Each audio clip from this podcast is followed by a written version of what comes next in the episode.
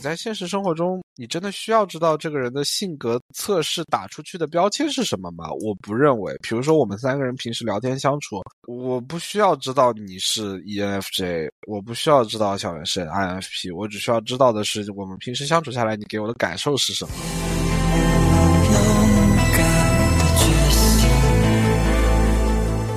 不要说因为我是什么什么星座，所以我做这个事情。No，you are bitch。这不应该 justify，也绝不会 justify 你做的很多事情。你怎么和周围的人相处，是你自己去选择的呀。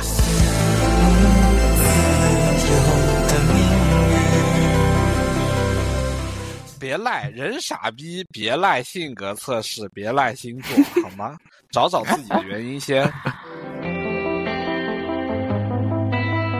Hello，Hello，大家好呀，我是莎拉。今天老陈没有和我一起录音，但是呢，我邀请了两位我的好朋友跟我一起录音。他们也是之前来过我们节目的，是分别来过我们节目，一位是小袁，一位是小美。那今天呢，我们来聊一聊算命这个事情，就很玄学的一个事情。呃，今天聊这么玄学的一个事情，我又很左右为难，难上加难。那么，那稍微给点力。呃，那我先自我介绍一下好了。呃，对，然后我是小美。呃，老听众们应该都之前有。呃，之前有听过我有一集就是 like 关于吃吃喝喝大大说特说，对，因为你是蓝带毕业的，所以那一期我就可以来邀请你来讲。到小袁了，嗯，大家好，我是小袁，我之前也在博客中出现过，但是我好像有点忘了我之前讲的是啥呢？讲的是搬家，讲的是搬家，搬家生活以及这个漂四处漂泊的这样的一个生活状态。嗯看来没有忘得很完全，就是一下搬家两个字还是可以激起很多回忆的。对的，回忆太多。搬家的确是他一段时间内很哇人生内很大的一个主题。是的，是的。现在也是。对啊，是啊。那么短暂的自我介绍以后呢，我们就进入主题。对，今天就是讲算命，就是我们实际上这个主题的来源就是平时聊天的时候会时不时的。讲到这些东西，然后，嗯，因为我是对玄学 小有研究，所以就是就是想到说，然后呃，大家不知道的话，小袁是学心理学出来的，所以他对科学算命可能有一些有一些有一些见解。也只是只是了解了一点而已。对对对，我对玄学算命有一些简单的了解，所以就是简单的聊聊嘛。然后实际上，对沙老师就问过我，一直问我一个问题，就是说怎么去看待呃玄学这个东西。嗯，就是说，实际上玄学这个东西，比如说，不管是我们传统的八字这种算命也好，还是比如说星座、星盘，或者实际上世界上有很多玄学，包括印度那边也有自己的占星学。中式的话，呃，中中国传统也有占星相关的，就是星宿的一些东西。所以实际上，就是古人对天象学是有一定的研究的。总体来说是这样子，不管怎么样，这些理论都是在。总结一套规律嘛，但是目前现在科学又没有办法证明它是是不是存在的。至少现代科学的体系是要求大家要能出现一个可复制、可重复、可观察的一个现象，才代表它能被证实。但是玄学目前好像并不能做到这一点。嗯，对，所以就是有很多人否认玄学，就觉得它是一个极端个例被放大。从统计学角度上来说，它并不合理。你只是抓到了一个。case，比如说你周围的人说，哎，呃，我之前身边认识一个大师，算了谁谁谁会怎么怎样样，然后他的确怎么怎么样了，就是你可以把巧合无限放大来合理化玄学，是，呃，很多人否认这些东西或者把它称之为迷信的一个一个原原因吧。但为什么我后来又说我相信玄学的原因，是因为，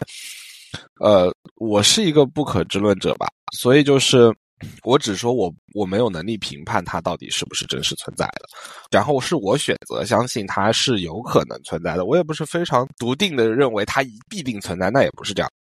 但是就在这个当下，我选择相信它是有可能存在的。实际上就是就是我举过的。例子就是，就是我们我们在发发明显微镜之前，并不知道病毒或者细菌的存在的；我们在发明射频仪之前，也也是不知道无线电波或者微波存在的。然后就是还有其他的观测设备可以帮我们观测到不可见光，对吧？实际上人类的肉眼只能看到可见光的波段非常的少。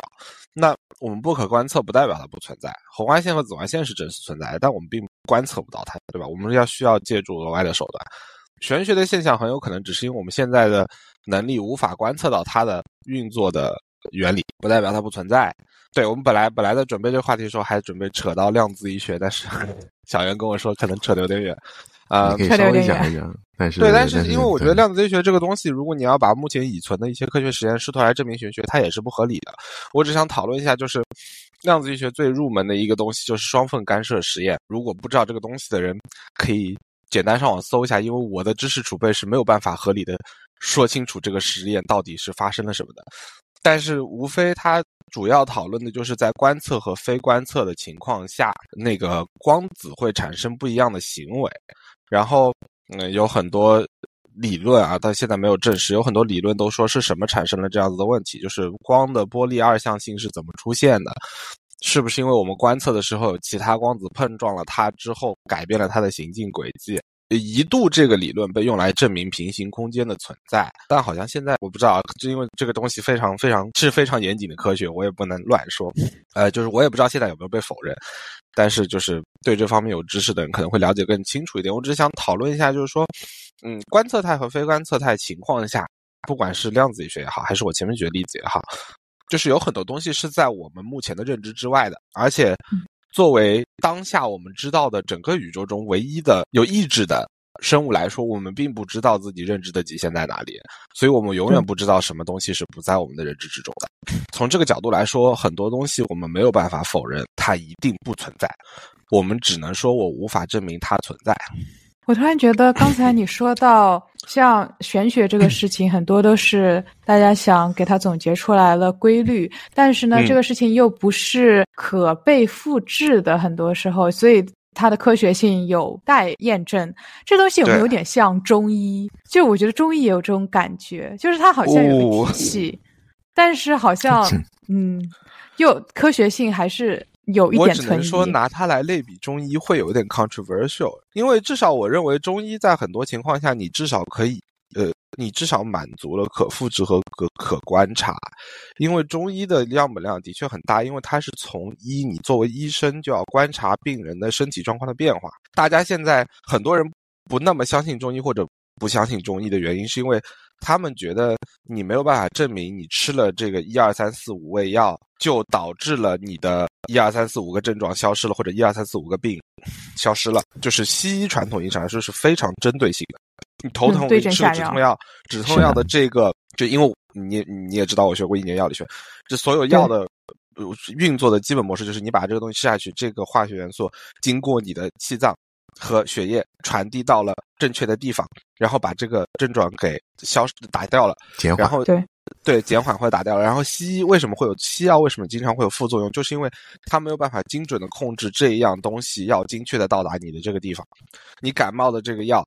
它可以对你的呼吸道产生效果，但它可能也会对你其他地方产生效果，所以你会头晕，所以你会犯困等等等。所以就是至少西医。在人体中找到了一定的联系，这个东西去到哪里可以解决什么样的症状？我觉得很多人不相信中医的原因，是因为他还没有找到中间的这个联系。中医只能观察到，呃，我用了什么和结果，我并没有观察到中间的因果关系。嗯，至少很多就是一定一定程度上，中医是有可复制性，但是你吃的这几味药为什么能达到这个效果，它的这个机理是没有被解释出来的。对，而且实际上中医的很多，当然我们我我对中医的见解非常的粗浅，我根本不了解中医的任何东西。但是就简单的网上看到一些中医的内容，就是他会阐述吃这个可以治什么，他也没有告诉你为什么。嗯，这是我觉得很多人没有相信中医的一个原因。我觉得很多时候这一样的也是很多人可能没有相信玄学的原因，因为比如说我对一样东西推了一下，所以它往前挪了两厘米，这是有明确的因果关系的。但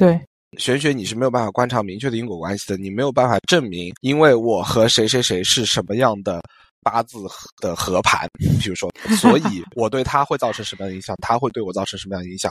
呃，玄学只阐述了结果，没有阐述中间的作用力在哪里，所以我认为这是呃很多人没有办法信服他的原因。我认为这种怀疑的精神是合理的。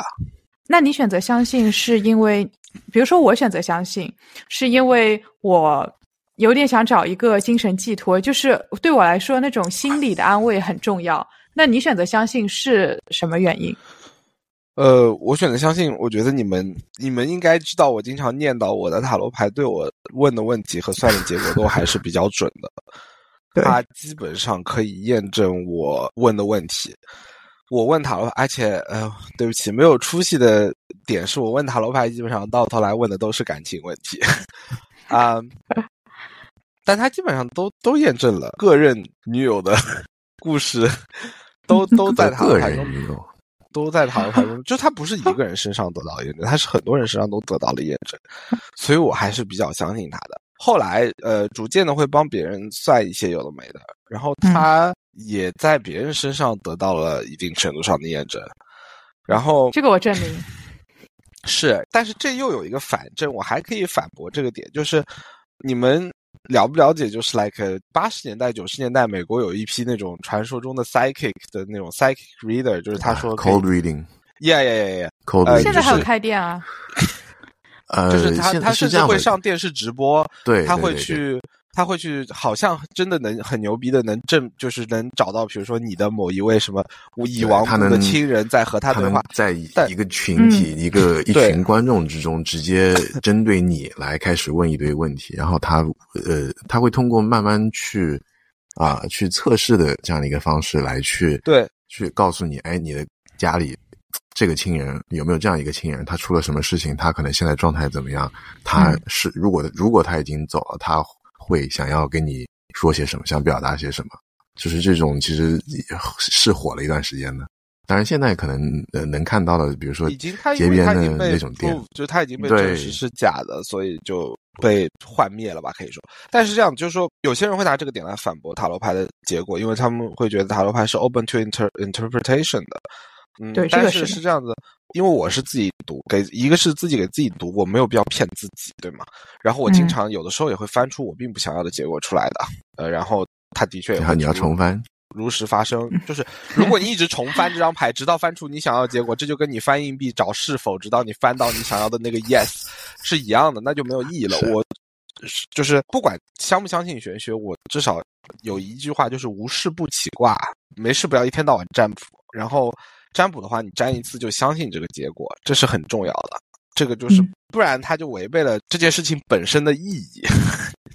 就不管你呃是接受还是不接受，不不管你喜欢还是不喜欢这个结果，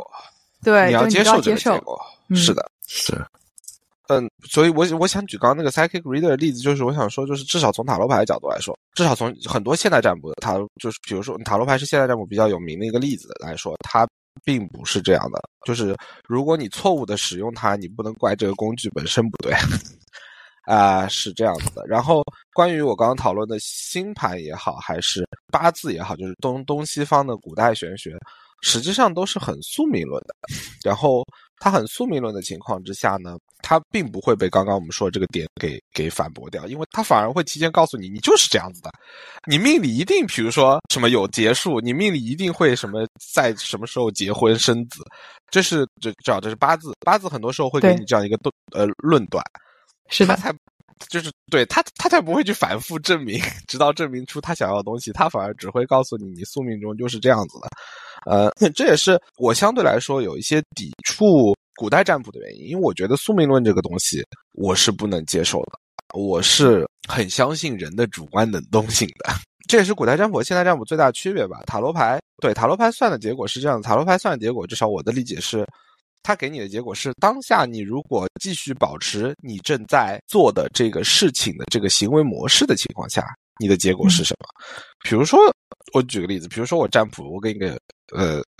哎，就拿小姑娘举例子吧。我跟个小姑娘，就是比如说暧昧暧昧了一段时间，然后我我想我想要跟她确定关系了，然后我很迟疑，我能不能跟她确定关系？然后我就去问了个塔罗牌，然后塔罗牌跟我说：“哎，你这个不大行，算了吧。”对，就是不大行。然后然后那那这个结果就是，哎，肯定是不符合我的心理预期的，对吧？对。然后哎，我或者应该说是问真的吗？对，然后很多人就会很多人就会好奇说：“哎，真的是这样吗？不行，我非要去试一试。”然后你发现你试了一下，哦，真的撞墙了。然后，嗯，跑过来找我说：“哎，你的牌真的撞墙，真的说的是对的。”然后就我就在想啊，是啊，因为这就是你在保持你的行为模式，然后就会得到这样的一个结果。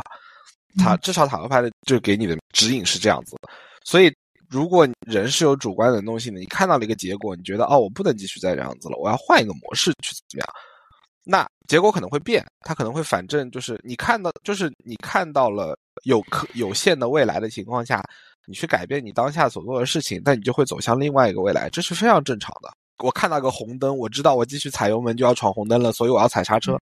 对吧？嗯，对就是对对，就是这样子一个逻辑。所以宿命论它不是这样子的，宿命论它就告诉你，古占论它就告命里有的。哎，你你你你二十岁的时候有个红灯，你一定会闯。呃，哎，我老早就知道你会闯这个红灯。对他，How do you know that？你怎么知道我在这个时候一定会闯这个红灯？我我有自己的判断呀，我有自己的行为啊。对，所以这是我对古战论有些抵触的原因。但是，然后，所以古战论可能他看的都是更大的一件事情。当古战论说到很细节的东西的时候，我就会开始质疑他的可行性。我老妈她很喜欢东方古战，她很喜欢看八字，然后在他这个体系的八字里面呢，他跟这个他就看出来说说啊，呃我一定会在三十几岁的时候才结婚，什么我一定会生两个小孩什么的。然后 I was like I was like no，不可能。就是就是三十几岁结婚我不知道 maybe，但是生小孩两个，我，你不如杀了我。那是你的主观能动性的部分。对，就是我觉得，就是我的看法和我的判断，绝对是会影响他这个结果的。所以我跟我妈说，猫猫狗狗算吗？我可以抱两只猫回家，那算两个小孩，OK。你已经有一只了，哦，也，哎，对，嗯但是我想说一句嗯，我让我插一句，有可能我我不是说我相信这个呃八字或者怎么样，但是从嗯另外一个角度纯粹去证明的话，那万一你就是两个者都可以兼得，你保持着你自己的看法，你三十岁，你多少岁的时候，你不可能有两个小孩，但是万一发生了什么事情，它就是真实发生了，对吗？对，如果它这样在我身上发生，岂不是证明就是因为我们不知道这个事会发生？我们假设它会发生，你因为你还没到，对，我们假设它会发生，岂嗯不就证明了玄学是真实存在的吗？至少在我身上，它是存在的。对，所以其实我们还是没有办法证明，只是到时候看一看。我觉得只是说让你有一个心理准备，就是说你可以有两个小孩，但你也可以不会有，你可能就只有两只猫。但这和古占的宿命论是相悖的。宿命论说的是它一定会发生，发生。所以就是你刚刚说的可能性上，就是我说塔罗牌的，或者就是现代占卜的很多东西，或者说现代玄学吧。这塔罗牌是占卜啊，就是玄学里面有很多种，占卜只是其中一种啊。嗯，呃我想说是它既然既符合了一个宿命论，它对于你未来什么时候发生什么事情的一个满足了这个要求，同时也没有否认你对自己的呃能动性、你自己的 agency 的一个需求，就是你对你来说这个东西肯定是你不愿意去做的，是不会去发生的。但是、嗯、天它就是在机缘巧合之下，就是在天道轮回之下发生了，对吗？对 的对的，那我只能说，如果是的确是这样子的话，它恰恰就证明了玄学是至少是一定程度上是存在的。嗯，所以就是说点好的嘛。我妈老说我八字里面财运很好的，我是没感觉到，穷死了好吗？你可能就是你到了一个还可以的程度，还可以有钱的程度，然后你觉得啊，但是你也没有很满意现在的状态。我就取决于说你自己满不满意，就是啊因为有钱是一个相对的概念。嗯，这也是对的，这这也是这正确的我认。可，因为他现在钱比我多，多很多。你你继是续就是也你说的也对，就是有这跟主观的心态上还是的确是有很大的关联的。但我对宿命论的理解就是，他会像小袁说的那样，就是不管我自己什么样的看法，他终究会以那样的形式和那样的内容来呈现出来。就是哪怕我很抵触要小孩，或也不一定很抵触，就是我更倾向于不想要小孩这件事情。但是在什么样的情况下，就是我就是生了两个小孩，well maybe accidental pregnancy，然后生了个双胞胎，Oh my god，I'm so fucked。但是我还不想说，但是就是，它有可能是是真的会这样出现的，我不否认它出现的可能性。那如果我知道这样的话啊，我会是用我最大的努力去避免我这些不想要的东西的出现。就是这塔罗牌上就是这样子，我看一下啊、未来是这样子的，那我是不是要换一些什么方式啦，然后来怎么样？呃，嗯，对，这是这是我觉得还是现代占卜和古代占卜最大的区别，就是占卜啊，我们只说占卜，不说玄学啊。现代占卜和古代占卜最大的区别，就还是在于，就是你对这个未来能影响的这个程度有多少。然后现代玄学还有实际上很多占卜之外的理论，就是我不知道你们了不了解，呃，叫就中文叫显化，叫 manifestation，啊、你知道对吧？耶、他就是他就是会去说，嗯、就是你你想象的，就是也不是你想象的东西，就是你想要的东西，你终究会得到，或者就是是，或者他就是说，实际上你周围的这个 physical world 是你在 metaphysically 可以投射出来的，就是你的 这就非常玄学了。对，这就是非常玄学，就是你周围切实存在的世界是可以通过你的意识来投射出来的。这个东西就是爱拼才会赢吗？有一点一吧，定然后程度上这个理论就是跟实际上就是这个理论，就是比起塔罗牌或者这种稍微老一点的玄学理论，就会欠推敲很多啊。这也是为什么我前面要提一嘴量子力学的原因。就像我说的，我物理意义上的拿手去推一下一个东西，可以把它推动两厘米，这是我一定知道会发生的。是的，但是我如果用我的意识去引发一个意念力来推动一件事情，然后让它在未来发生，这个东西我现在是，就是我没有办法证明这个东西一定是会这样发生的。然后这个真就是我为什么没有很相信这套显化理论的原因，呃，是因为我觉得就它 it's not likely。然后啊，好，然后就是说到这，先打断，就是显化理论很好，很有意思一个点，就是他否认你的怀疑。他说，因为你怀疑了，所以它才不发生。这让我觉得他呃，it it doesn't make sense。就是我可以怀疑他在我推 PUA 你。对我可以怀疑我推不动一辆汽车，然后我去推了一下，发现哎，我靠我能推动哎，呃，但是我我我怀疑自己未来没有办法拥有一百亿美元，然后我就没有获得它。然后你这不就是 PUA 吗？就像你说，这不就是 PUA 吗？这是你怀疑了才没有发生，它本可以发生。I was like, no，我光靠想象，我要是在家靠想象可以有一百亿美元从天而降飞入我的银行卡，那我也是愿意的。那我愿意每天八小时专心显化不上班。那谁不愿意？谁不愿意？对，所以就是哎这个东西，我我我我会觉得它稍微有点超脱于就是玄学的范畴，或者说我我、嗯呃，it's not I'm not saying I'm not practicing it，但是我不认为我我还是我还是对它持保留态度，好吧？我不说怀疑，嗯我持保留态度。我可以稍微反驳一点点吗？嗯，就是呃，所谓的 manifestation，就是你只要你足够相信，他他的说的就是只要你足够相信，你想要得到的东西是可以得到的，对吧？从一定程度上，从心理学的角度来讲，你有这个 desire 的时候，你会付出努力的。那么问题就在于，可能看你的这个目标是什么。你的目标是你现在立马银行里出现一百个亿，那可能是有点困难。但是如果你你的想法是啊，我要找到一个好的工作，我要学，我要学画画，我要我要作为我要成为一个作家，我想去发行自己的书。那么这个其实一定程度上，你可以通过自己的意念、你的愿望去影响到你的行为，慢慢慢慢的去改变这个事实。那么最终成不成呢？其实是一个很很大的一个 未来的一个问题啊。嗯但是以某种意义上来说，是会有一定的影响的。我不是说一定会成，但是会、哎会往你把你往那个方向去推。我延续你这个东西说下去啊，这实际上回到了我们前面讨论的人的主观能动性的问题啊。对，是的，但这个就是其实就是这样的，就是说它是，这就回到我我的那个最简单的类比，就是我最后我不管是出一本书还是一百亿美元，我一百我说一百亿美元是为了夸大这个这个这个显化的结果，来试图反证它。那就是说，就是你说的这些东西都是你切实可干预的东西啊，都是我去推这两厘米的一个小方块，而不是是说对吧？所以就是我我切实可干预的东西，我当然知道它一定会出现。所以就是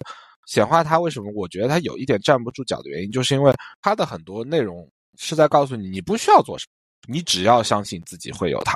你就会有它。这是我有点嗯怀疑这个东西的原因。我我因为我会在 YouTube 上偶尔会看一些显化相关的视频啊，然后他就会说，比如说这个 UP 主就说啊，我显化自己会有一个物物质意义上富足的人生，然后我现在的确有了。Of course you are，你有 like you have two million subscribers，你在你在 YouTube 上。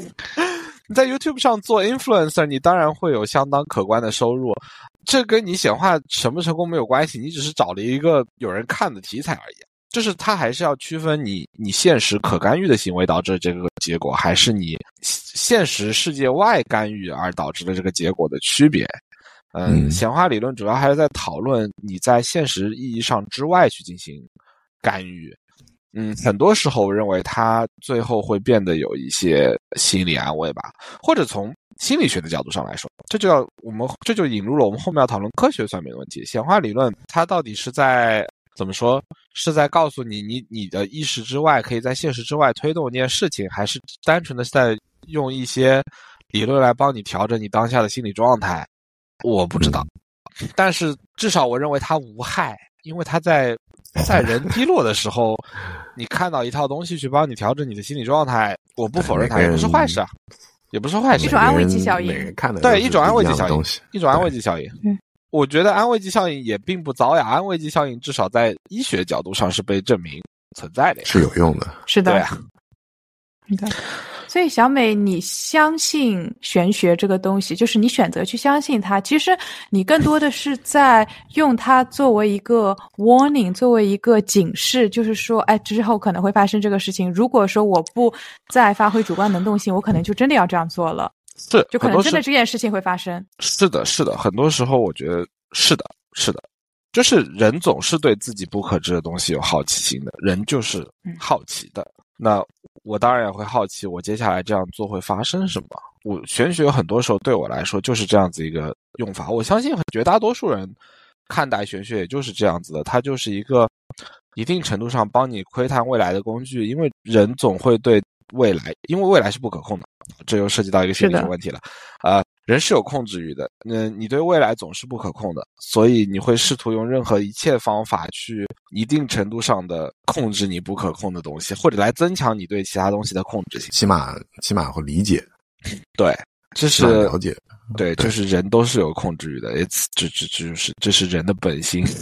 哇，至少这是我我的性格，我不能说这是人的本性，这是至少我认识到自己呃这个是有控制欲的。没有你，你这样想，从古代就出了星盘，就出了八字，是。这个其实以某种意义上来说，就已经证明了人就是人是通性的，大家都想要从对对对对。这个混沌的世界中去寻找一点的逻辑，一个这个理论。拿我最最喜欢说的一段故事说说，就像诸葛亮在五丈原上看到了那个将星陨落，他就知道自己时日不多了。啊、对，就是人都是会对这样子的呃这样子的东西有一定的窥探性和好奇心的。然后我也要 quote 了，虽然鲁迅说过“一直如此便对嘛，对吗？”但是几千年来，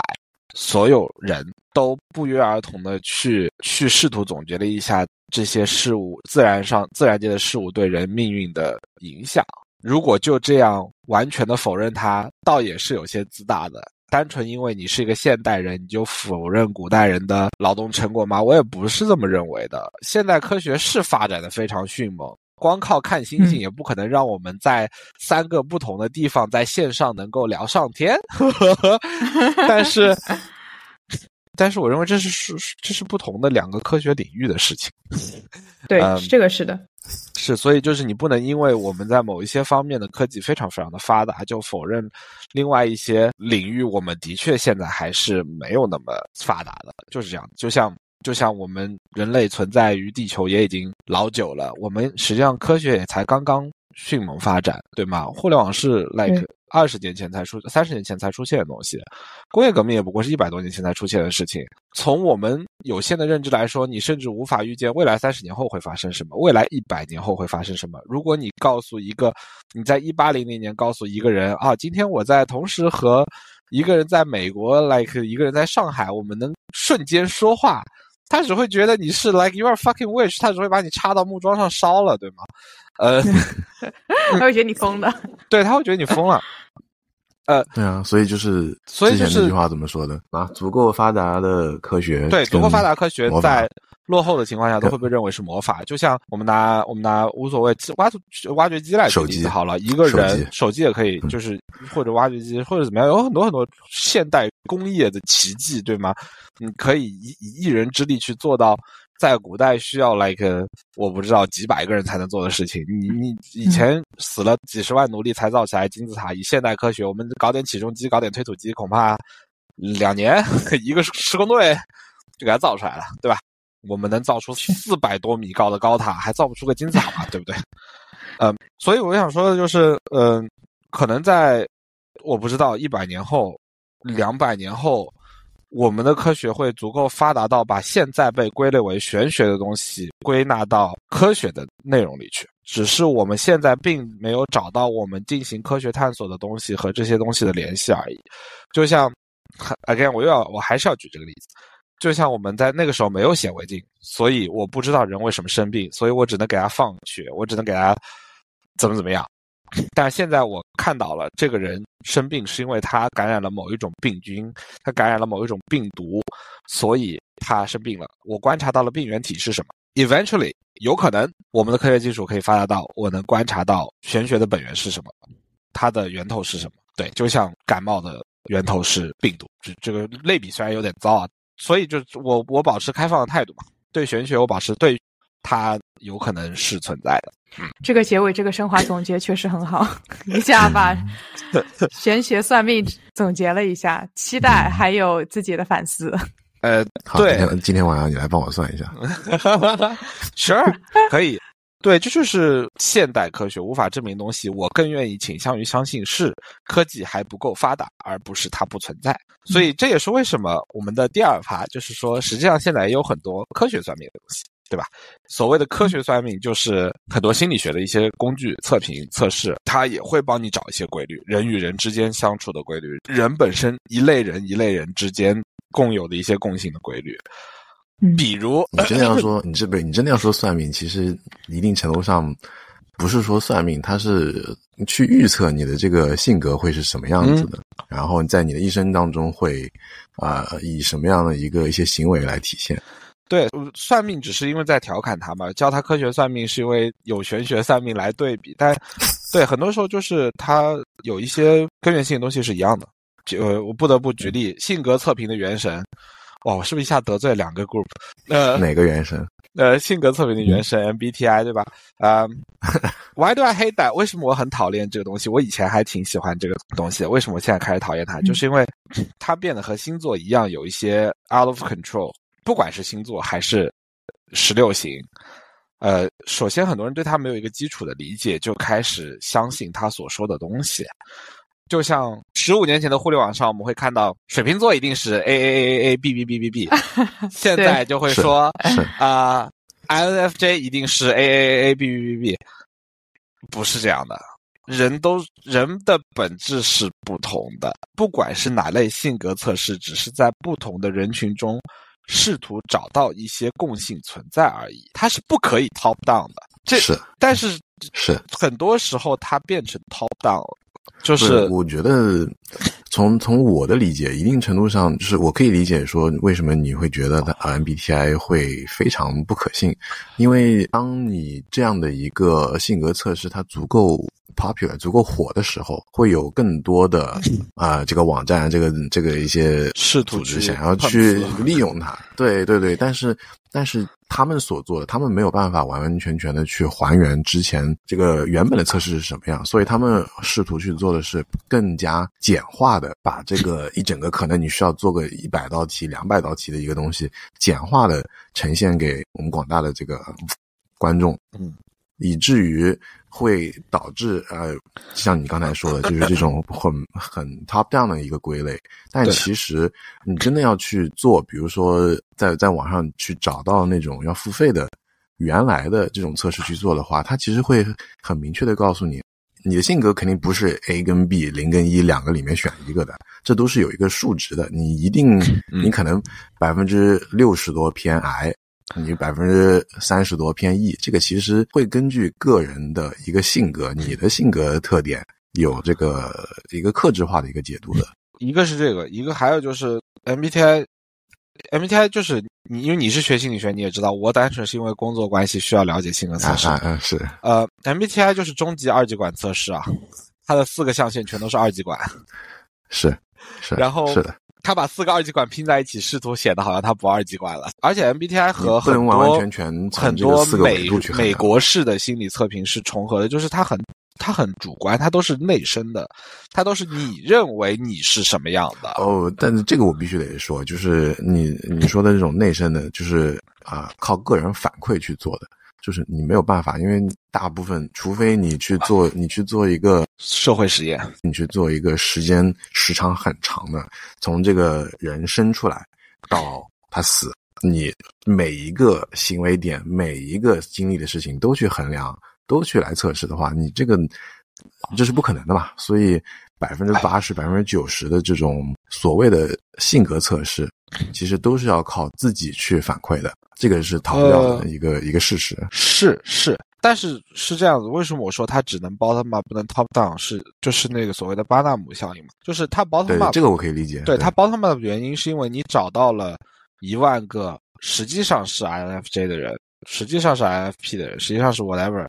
的人来做这套题，最后得到了这个结果。你归纳说这一万个人的这个分类是这个样子的，我在他们的行为模式中找到了共性，是这些。但是你再把这些共性列出来，去告诉一个他并不理解这套背后逻辑的人说啊，你是这个型，你的行为一定会出现这二十条，那不就变得跟算命没有区别了吗？那不就变得跟宿命论没有区别了吗？它又如何科学呢？但如果说每一个做测试的人需要完全了解它背后的科学逻辑，会不会让这一个测试变得非常的小众？就是说。会很 有很少的人，对吧？会有很少的人就说：“哎，好麻烦，或者说了解这个东西太费时间了，我就不做了。”那这样的话，大家还是一点参考意义都没有。对，我觉得 MBTI 是可以当做一个，也是警示，就是说，哦，大概你是这样的一个人，或者怎么样，还是偏娱乐性的。对对对，一个是偏娱乐性，一个就是像你说的，就是警示为主，你不能把它当做人生信条来遵守。你只能了解说，哦，在遇到这样的事情的时候，我可能会出现这样子的行为模式，这样子的行为模式是不是适合，是不是可以的？比如说，我跟小袁都是 INFP 的嘛，INFP 的确会更加的有一些共性，会有很多共性，然后会有一些情绪化的情况出现，会有一些比较性情是的，就是这种行为模式出现。但实际上，你知道这种行为模式不是在所有的社交场合下都合理的，尤其是比如说，我我要拿工作举例，就是，嗯嗯。对吧？N F 人在现代社会找不到好的工作，这是我们群名。对，为什么？就是因为很多 N F 人共享的共性，就是因为 N 是 intuitive 是直觉，F 是 feeling，对吧？feeling。当你用感性的很多直觉性的思维模式和行行为模式去应对你遇到的事情的时候，你是没有办法处理这些事情的。比如工作上有很多事情，就是要求你去观察一些东西，理性的看待很多东西，而不是感性的看待这个东西，然后去理性的去做决定。对，而你的这些思维模式很有可能会对你本身造成一些影响，而影响你去正确的做这件事情，这是很正常的。所以在工作的时候，我不会是一个 INFP 的，我不觉得我是。可能我还是会带有一些已经习惯的行为模式在里面，但是我肯定会尽量的去不这么做，因为你没有办法用这样的行为模式好好工作。我之前从小美那边还知道了很多其他的性格测试，就什么 Five 啊、Hogan 啊什么，对，就这些你了解是因为跟你的工作相关吗？因为我看我在搜了一下，很多是 like organizational behavior，就是在企业上一个人在团队里面，嗯，期待他会是一个什么样的人，他应该放在一个什么样的位置。是，那你们就比如说公司会有给人去做这样的一些测试吗？呃，是的，这就是回到你前面那个问题。你说，如果一个性格测试需要人很了解它的底层逻辑，很了解它的整套这个性格测试为什么被创造出来，他就会开始变得被小众，变得很难理解。然后和你刚刚问我的那个问题，就是是不是很多东西跟组织行为学是有关的？我觉得它是共通的。你说我讲到的很多组织行为学上的性格测试，它实际上也是具有普适性的呀，大家都是会有这样子的那个行为模式的，只是说它会更加严谨，它就需要有人去解读，它就需要有比如说 coach，它需要有分析师。去来帮你分析，说你的这些性格测试得到的结果代表了什么？它代表了你在什么样的场景下会有什么样的行为模式？在工作场景下，它可以适用于什么样的环境？你是不是适合做一个 team leader？是不是适合做一个，比如说 subject matter expert？都会是这样子的。实际上，MBTI 最开始被创造出来的时候，as far as I know，它也是想要被作为一个比较专业的组织行为学的性格测试来出现的。但它后来的科学性好像不足以去支撑它成为一个这样子的工具。呃，MBTI 它就是其实呃一个比较大的问题就是它的可复制性不大强。当你回答这些问题的时候，它提供的这些选项，其实很大的程度上可能会因为你近期的一个状态、你生活的状态、你工作的状态去影响你的一个回答。那么这个影响了之后，它一定程度上就会去改变你的这个四个字母的这个排列组合。然后还有一个就是刚才提到，比如说 Big Five、Hogan，呃，甚至 Big Five 衍生出来的这个 Hexaco，其实是这样的，在美国。当然，这是这也是我之前学的东西。我不知道现在还有什么有没有什么新的发展。在美国的话，其实你会有公司去要求新入职的员工去做这样的一个性格测试。但是，哎，从 EEOC 从这个呃叫什么？完了，EEOC 中文是什么？呃呃，Equal Equal Employment 呃 Opportunities Opportunity Commission 对 Commission。对，反正就是你不允许以性格为一个标准点来去衡量你适不适合去做这种工作。他们充其量能做的是，你入职了之后过来给你做一个这样的测试，让你去大概更好的了解一下自己。像刚才小美说的，让你可能更好的去了解说啊，我适不适合去做一个 team leader，我适不适合维持在一个 individual contributor 的这样的一个地步去发展。怎么说呢？就是这个这个 Big Five，它实际上也也是刚才说的，当你的这个性格测试做的足够的专业，然后需要有足够的人去了解的时候，它会变得很小众。Big Five、Hexaco、Hogan 这个 MMPI，它都是几百题几百题来给你做的，不是随随便便谁谁都有这个精力、有这个时间去花个这么长时间去回答。可能之前啊，这个问题我不是之前已经回答过了，怎么？变个说法，又让我来回答一遍。对，是这个是要花时间，要花精力，然后还要有专门的这个 professional 去去解读你最后的这样的一个答案的。啊，对，我说一句，这些这些测试都很贵啊，这些测试非常非常贵。Hogan 一个人要一千多欧元吧？我记记得超贵。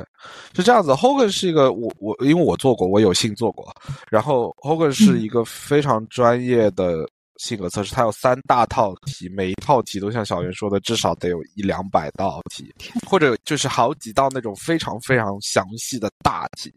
让你去描述在一个特定的环境下你会有什么样的 behavior。然后我这还只是做了一套，总共有三套，三套更贵。然后 Hogan 这套题是很多企业用来做高管候选人筛选用的。所以它 justify 这个价格，就像小袁说的，在入职的时候或者在招聘的时候，如果你用性格测试去评判这个人的性格是不是适合做这样的工作，我认为这不 make sense，这有悖于我作为 HR 的专业素养。是的。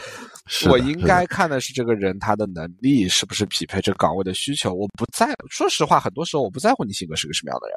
你可以是一个事情能做了就对你只要能把我交给你的工作任务完成，大家都是来工作的。我不 care 你是一个什么样的人，你只要对这点我胜任你的这个工作，你就完成了。你的性格是什么样的，so what？但是高管不一样，就是管理者不一样，因为他的性格或者他的行为模式是要影响很多人的。当你变成 team leader 或者甚至是 executive executive level 的 leader 的时候，你的行为模式会影响的人越来越多，那我就要开始在乎你的性格是什么了。你只是一个 individual contributor，大家都是来拧螺丝的，你用手拧螺丝还是用脚拧螺丝还是用嘴拧螺丝？I don't fucking care，你一天给我拧三百个螺丝就可以了呀，对吧？我是说的很粗浅啊，但是就是这样子一个意思吧。所以性格测试作为招聘的条件，我觉得非常不合理。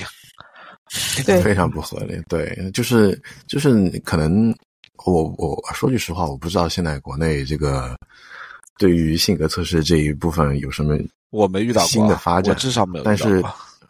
对，但是起码就好，我我据我所知，国内是没有这个要求，就是说你不可以以性格测试作为一个呃招聘前，提的。国内没有 EEOC 这样这么严谨的劳动法，就像 EEOC 里面会说的很清楚，不只是性格测试，比如说年龄、性别、种族等等等等。就是你知道的，我们的简历都是受过美国学校教育出来的，所以上面都是只有名字、联系方式和我的工作经历的。我回来我发现你一定要放个 照片，回来会要照啊片，会要年龄，会要性别，会要各种各样的东西。然后说实话啊，说实话，我觉得性别不太重要，因为你总要打电话面试的，你总要 face to face 面试的，你接起来电话你就知道他是什么性别了。你在简历上要求也有一点有失专业啊，对不起啊，就是我要在这喷同行啊，有失专业。然后年龄，我也认为你非要人家在简历上写也挺也。这只代表了你没有认真看简历。你稍微看一看，你看一眼教育经历，什么时候大学毕业的，工作了几年，基本上可以推算推算出这个人的年龄大致是多少，八九不离十。我觉得这些东西就是，就算你不放在简历上，实际上如果你有心要去获得这个信息，也很容易，都是可以做的，也很容易。呃，虽然我没有做过这个招聘，没有做过 TA，但是因为我上过一门专门做 recruitment and selection 的课，那么其实你你得回归你最终你招这个人的目的是什么？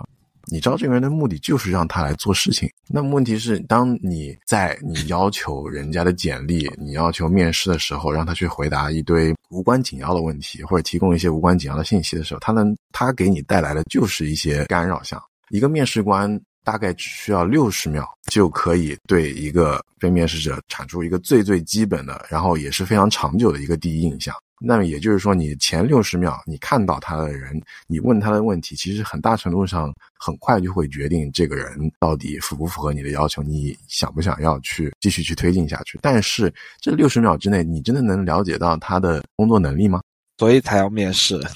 对但是这种传统的这个跟主管聊天的这种面试方法，其实从 validity 的角度来说，还是相对欠缺一些，还是非常是的，低的是的，。没办法，招对的招招聘是有它自己的局限性的。一个悖论，对，是就是是这其实就是一个悖论，嗯，而且你真的想要去了解一个人适不适合这个工作，那很简单，你要求一个跟他未来工作相关的一件事情，或者说你要求他来给你展示一下之前做的工作经历、portfolio 这一类的东西，其实这个很大程度上就是可以去告诉你他到底适不适合你现在要招的这个岗位。在很多工作上已经出现了这样子的要求呀，比如说设计师，你就会要求提供自己的作品集啊。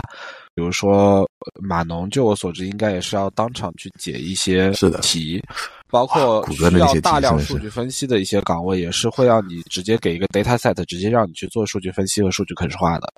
这是已经出现了这样子一些面试内容，但也有很多工作，比如说我的工作，你很难当下要给你一个 case 直接去做。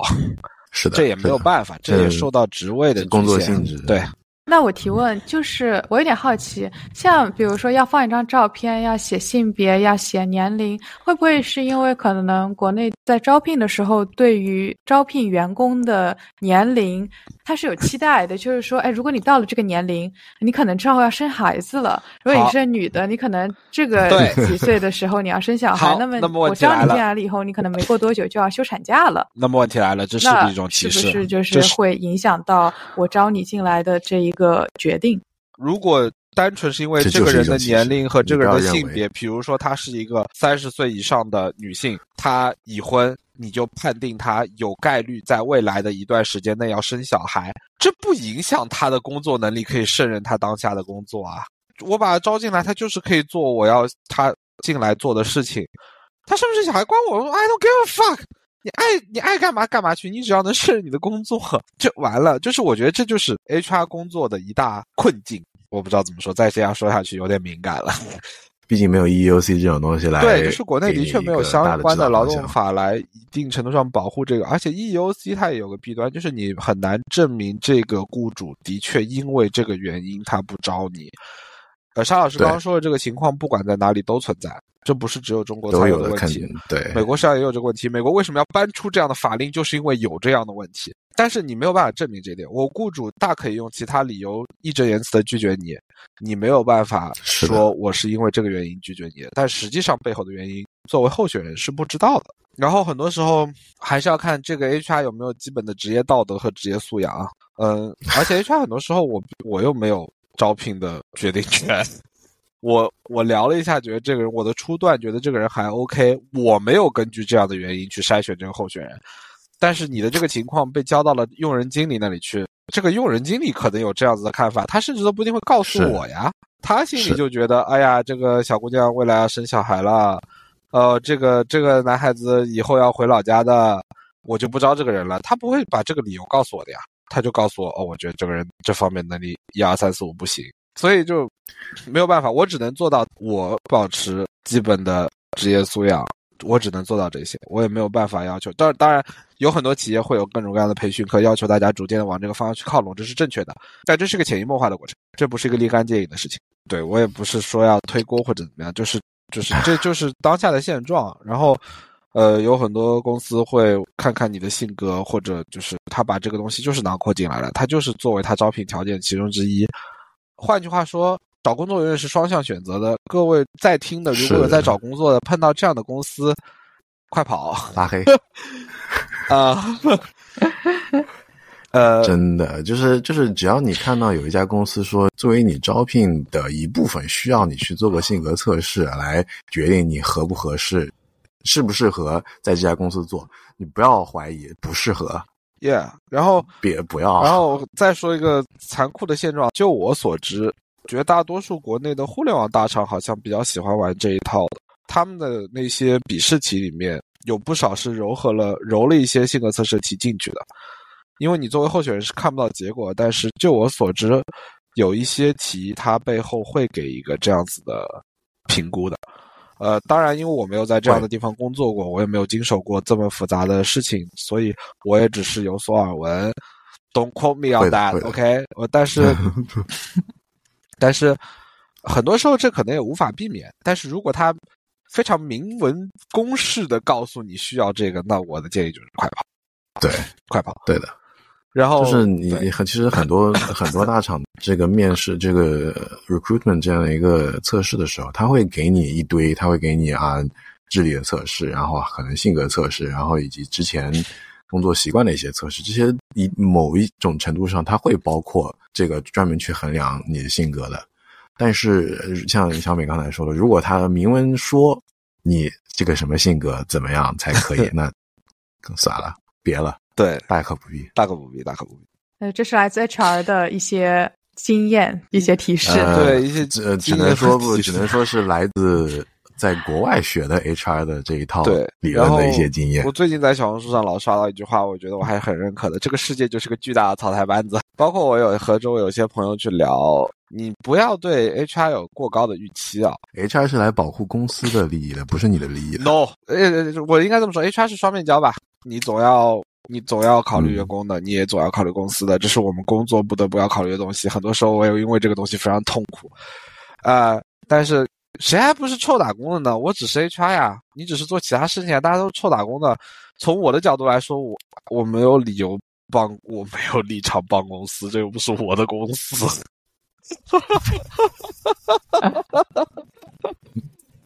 所以，呃，但是这样就很有，这世界就是个巨大的草台班子，有很多大家如果在听的人，如果在求职的过程中遇到了一些很不专业的 HR，我认为这是 that's to be expected。很多很多 HR 都没有你想象中那么专业，他只是不知道自己要做什么，他就去做了 HR。其实这个事情不只是 HR，就是我觉得很多人都是不知道自己工作里在做什么，他哦还是去做了这些事情。是是是，哎这个是正常，正常，正常，所以就是就是，所以我说嘛，这世界就是个巨大的草台班子，降低对他人的预期，呃，一定程度上降低对他人的预期会会好一点，然后会减少你的失望，会减少你的失望，因为就是有些人他真的就是 他就是这样子的，所以就是、嗯对，就是 HR 他恰巧就是他的工作范围中对别人有一些生杀大权，虽然不多，有些人就会飘，就会拿着鸡毛当令箭，那那也没有办法，那就是回避这样的人吧。就是世界上的公司也很多，不是非要给这家公司打工的。虽然扯的跟性格测试、性格这个测试这个点有点远，但是就是他就是这样子的，不是所有人都很专业的，专业的人都你能感受出来的，你能看得出来他是非常专业的，就是他的工作他做得好是很直观的，尤其是 HR 的工作，不管是什么方式，不管你是不是招聘，不管是什么样的工作，你就是要每天和人打交道的。那你和这个人打完交道，你是不是舒服？你是不是觉得他在认真的对待你？这个是一下子就能感受出来的。所以我们今天从玄学到最后讲到了求职和降低一些心理预期，其实多少都有一种怎么说呢？这是一些心理上的事情吧，想一些可能是一些安慰剂效应，可能是一些对你之后人生的一些警示，一些说，哎，如果你不这么做，你就要怎么怎么样喽。还有就是说，哎，降低一点对别人的期待，你可能心里会好受一点，你失落不会那么多。其实说到底都是一件事情。那我们今天其实聊的差不多了，那二位也可以去过新年了，我也可以去吃晚饭了。笑死！好好的好的，新年快乐！好的好的，新年快乐！嗯，新年快乐！那就这样，拜拜。好，拜拜。好的，拜拜。